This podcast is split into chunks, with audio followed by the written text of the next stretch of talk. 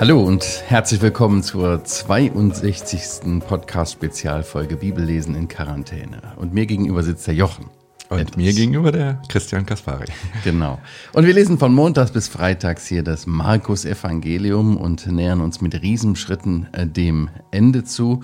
Wir tauschen uns darüber immer aus und auf äh, Spotify, iTunes und auch bei YouTube und Radio HBR triffst du uns und kannst du die Sachen anhören. Ja, schön, dass ihr dabei seid. Wir haben oft schon, habe ich gedacht, äh, Jochen, bei der Vorbereitung irgendwie in den Medien ähm, ja, Gewalt gesehen. Und ich finde es immer so erschreckend, wie schnell man sich daran gewöhnen kann. Äh, vor einigen Monaten oder Jahren ist es her, wo das mit der IS so schlimm war, was sie da gezeigt haben zum Teil. Ne? Und irgendwie gewöhnt man sich so schnell dran. Mhm. Wir haben heute hier einen Blick auf dem, was dort äh, passiert mit unserem Herrn Jesus. Und er gibt uns auch Einblick in die grausame Praxis der, der römischen Folter. Wir sind angekommen im Markus Kapitel 15 und äh, haben uns verabredet, dass wir ab Vers 16 lesen bis Vers 32. Und ich fange da mal an. Die Soldaten aber führten ihn in den Hof hinein, das ist das Prätorium, und sie rufen die ganze Schar zusammen, und sie legen ihm ein Purpurgewand an und flechten eine Dornenkrone und setzen sie ihm auf.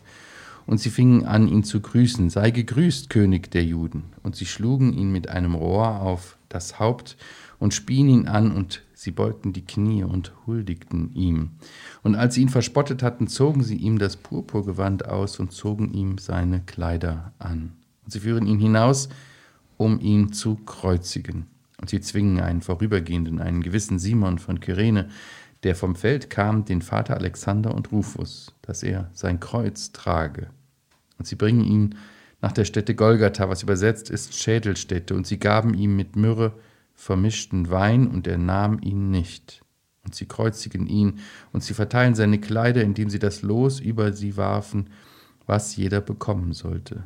Es war aber die dritte Stunde, und sie kreuzigten ihn. Und die Aufschrift seiner Beschuldigung war oben angeschrieben, der König der Juden.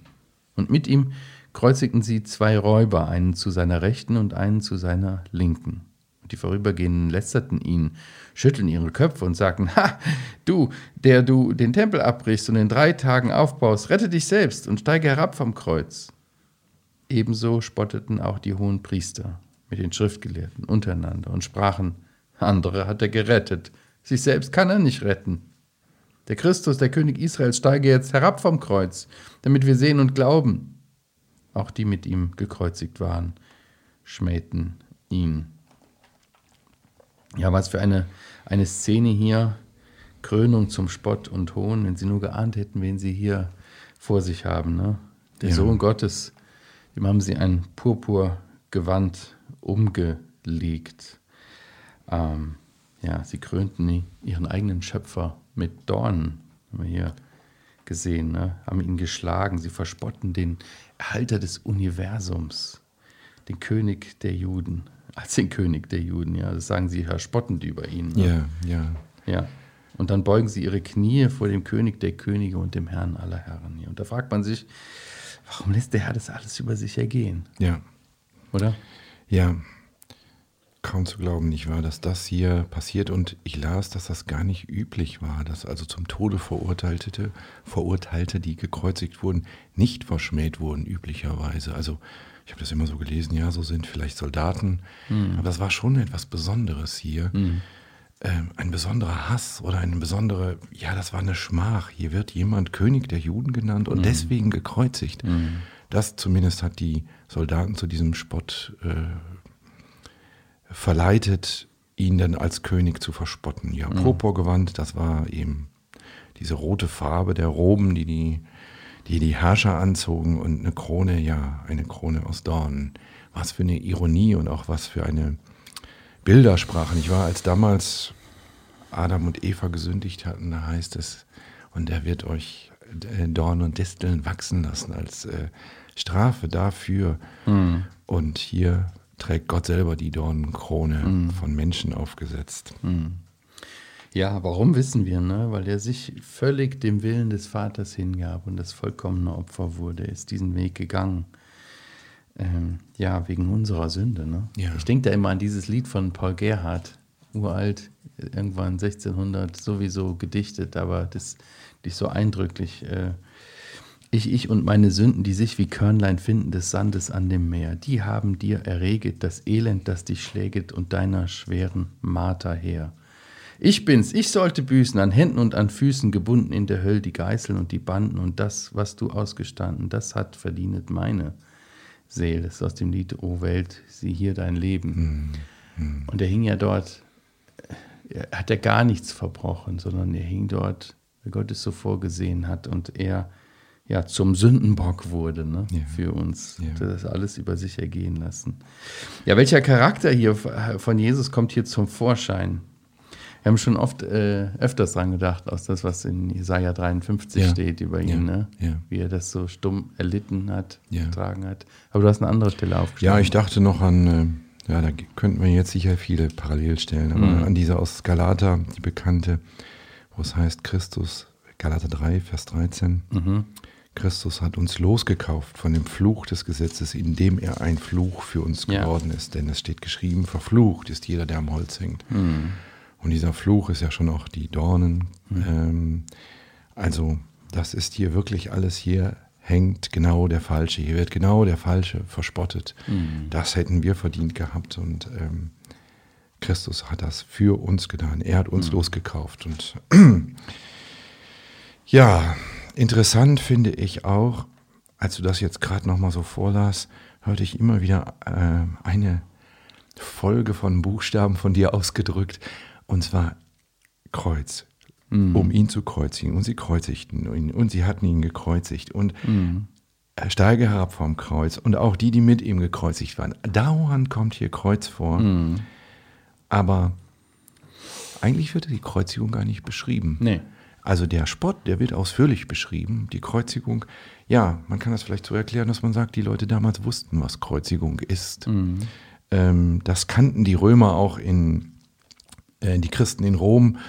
Ähm, das war tatsächlich etwas so, wie du, du sagst, wenn wir die Bilder im Fernsehen sehen oder irgendwo, dann wissen wir, ah, so, so, so ist dieses Leid.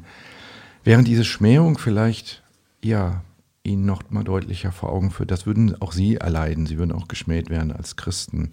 Dieses Verlästern nicht so, wie hier der König der Juden geschmäht wird. Aber, aber vielleicht noch mal eine Anregung, ist jetzt sicher, äh, bin ich nicht darauf vorbereitet, du sicher auch nicht, aber dass vielleicht unsere Zuschauer noch mal lesen, wie wirklich Kreuzigung abging, was das war. Also er, Markus beschildert, schildert das ja hier nur ganz, Ganz ganz, kurz, knapp, nicht wahr? mhm. Aber er kommt auf dieses Wort Kreuz immer wieder zu, äh, Mhm. zu sprechen, nicht wahr? Was das hieß, wie man die, ähm, wie man die Füße und die Hände wirklich Mhm. angenagelt hat. Man muss sich das vorstellen, bei lebendigem Leibe, ohne, ohne ähm, Narkose oder so. Ähm, also wir gehen zum Zahnarzt und lassen uns vielleicht eine Narkose geben schon und hier wird, Mhm. werden Knochen durchgehauen und ähm, das, nachdem jemand schon ja, ge, ausgepeitscht wurde. Mhm.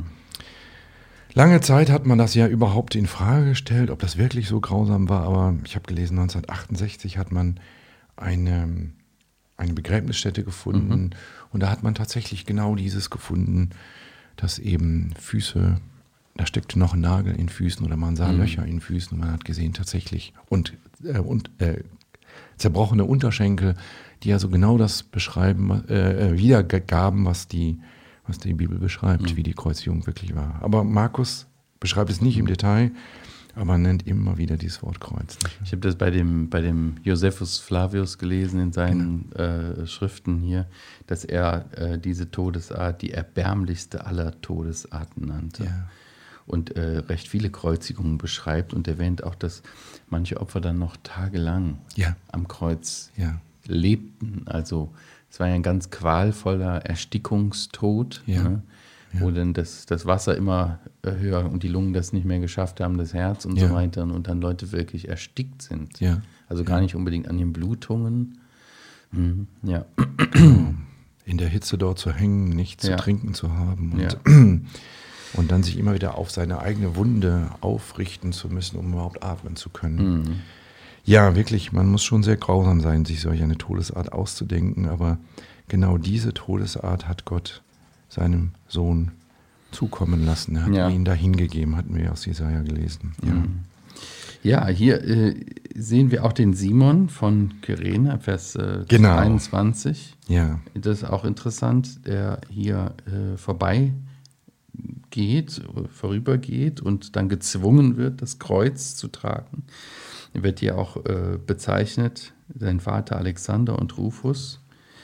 Äh, ja. das ist ähm, wahrscheinlich den Lesern bekannt gewesen. Genau. Also man muss bei Markus darauf achten, wenn er Namen nennt, dann ist das schon was Besonderes, weil er Ja. meistens namenlos Ja. äh, von den Leuten spricht. Warum nennt er den hier Simon und nicht nur Simon, sondern sagt, er ist der Vater von Alexander und Rufus? Mhm. Wir hatten das schon, glaube ich, in der Einleitung gesagt, aber da war, verweisen viele auf Römer 16, Vers 13, im Mhm. Römerbrief, geschrieben an Christen in Rom. Da heißt es, Grüßt Rufus, den Auserwählten im Herrn und seine und meine Mutter.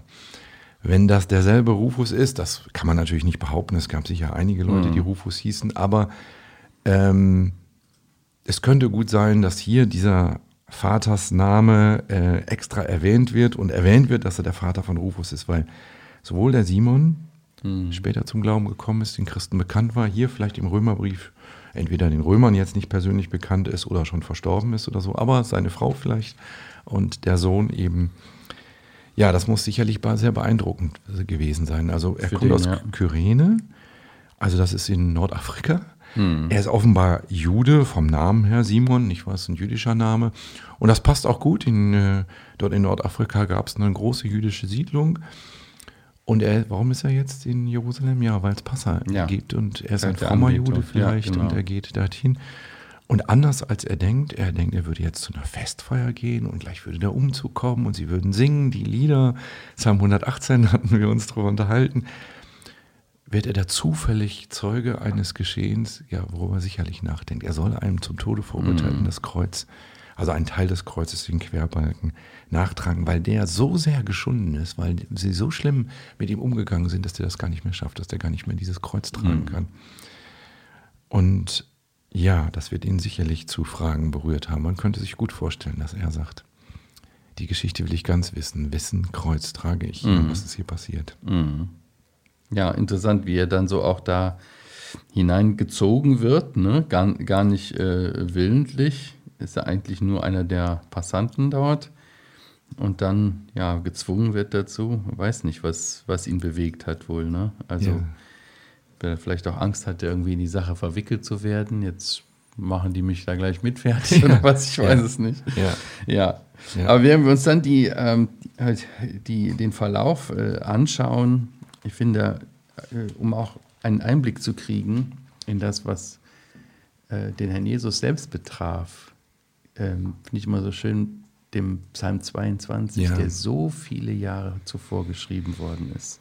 Und wie genau äh, diese Prophezeiungen hier in dem Psalm von David, Psalm 22, auf den Herrn zutreffen. Ne? Diesen Ausruf auch gelesen, Vers 2 zum Beispiel. Mein Gott, mein Gott, warum hast du mich verlassen? Fern von meiner Rettung sind die Worte meines Gestöhns. Oder Vers 17, denn Hunde haben mich umgeben, eine Rotte von Übeltätern hat mich umzingelt. Sie haben meine Hände und meine Füße durchgraben. Das hast du gerade schon gesagt, ne? die Kreuzigung, Kreuzigungsweise. Alle meine Gebeine könnte ich zählen, sie schauen und sehen mich an.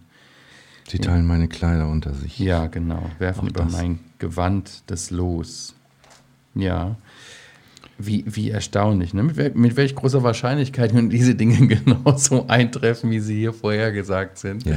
Das Ja. ist einfach äh, Ja. nicht zufällig passiert, sondern Kleine genauso. Werbeeinheit, unvorbereitet, aber in unserem Heft ähm, über die Zukunft, in unserem IH, da ist das eben auch, wie Gott Dinge vorhersagt. Und das ist sicherlich auch das Kommen des Herrn und Ja. wie er stirbt und wie er aufersteht. Das ist alles vorhergesagt Ja. im Alten Testament.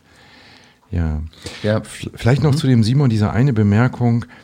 Ähm, Kapitel 8 hatten wir von dem Kreuzaufnehmen gelesen. Ja.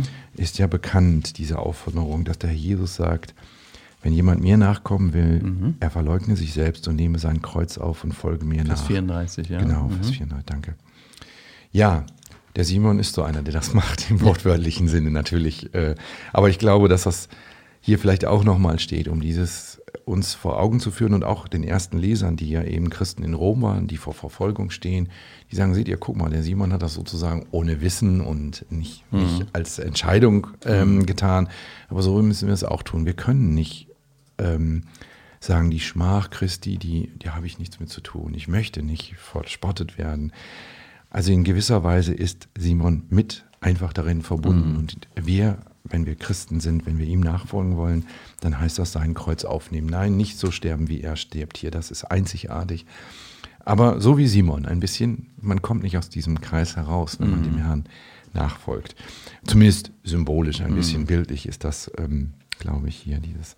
Ja, aber du hast recht, Psalm 22 und ich meine, so wie wie ähm, Markus das hier ausdrückt, Vers 25, nein, ist 24.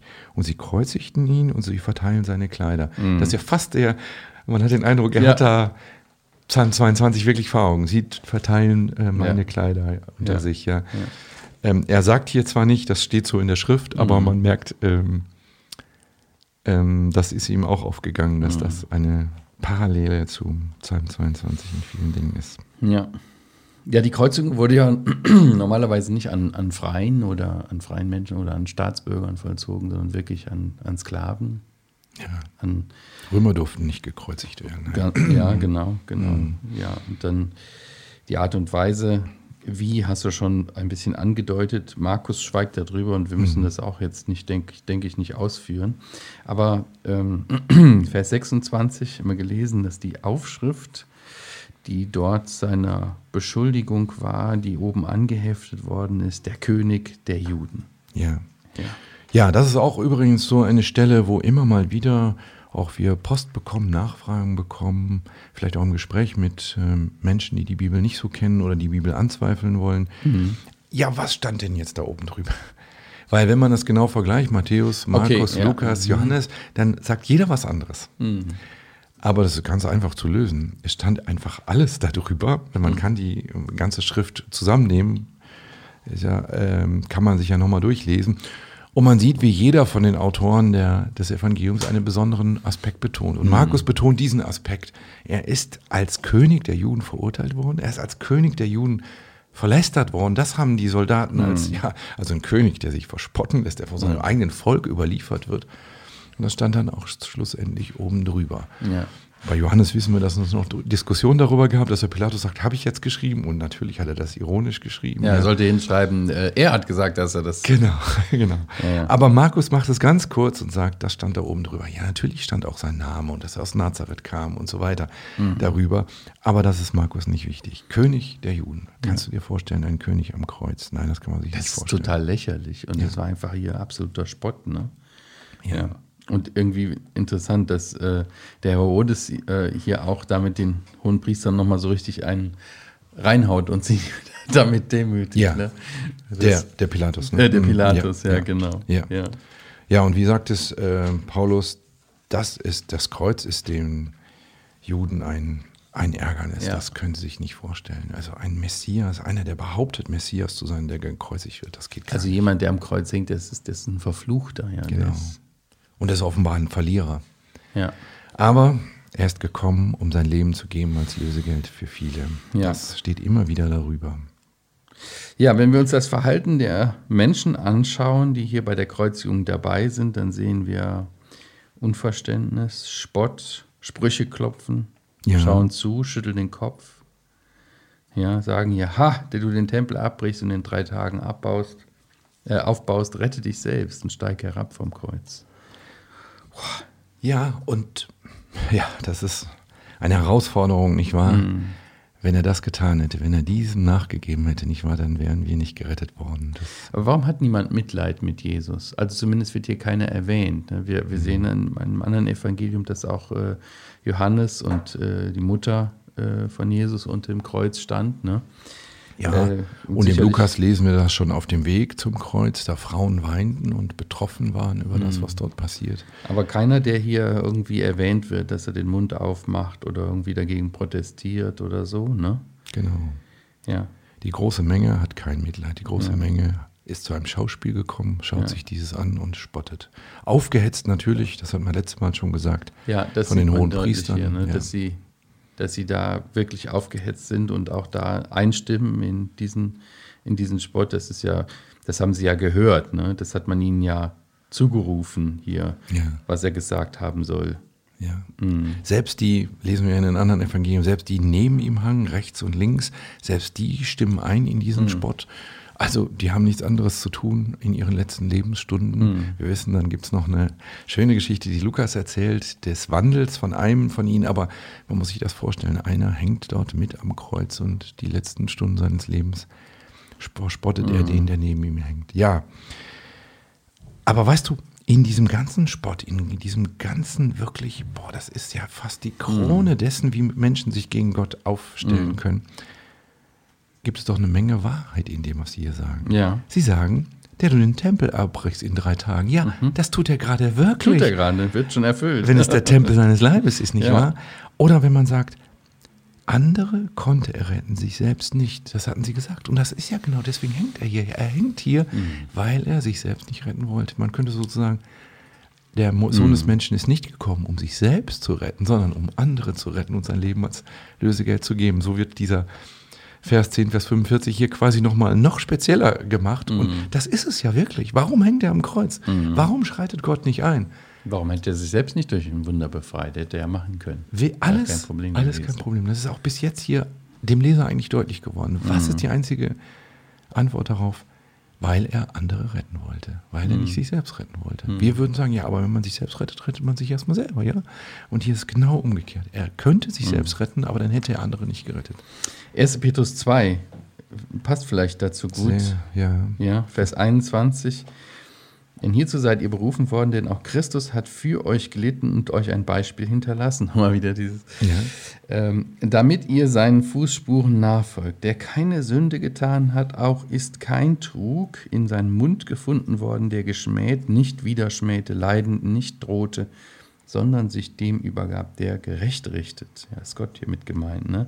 Der unsere Sünden an seinem Leib selbst an das Holz hinaufgetragen hat, damit wir den Sünden abgestorben der Gerechtigkeit leben, durch dessen Tri- Striemen ihr heil geworden seid. Denkt ihr, denn ihr gingt in die Irre wie Schafe, aber ihr seid jetzt zurückgekehrt zu dem Hirten und Aufseher eurer Seelen. Ja, hier sehen wir etwas davon, ne? warum er das getan hat und was er getan hat und wie er sich darin verhalten hat. Ja. Gibt uns einen Einblick auch in sein Herz. Aber was lernen wir auch über die Abgründe des, des menschlichen Herzens hier? Egal von wem, ob es von den Obersten der Juden ist oder ob es von den Passanten ist, ne? von den römischen Soldaten, von Pilatus, gibt uns schon, gibt uns schon einen Einblick. Ne?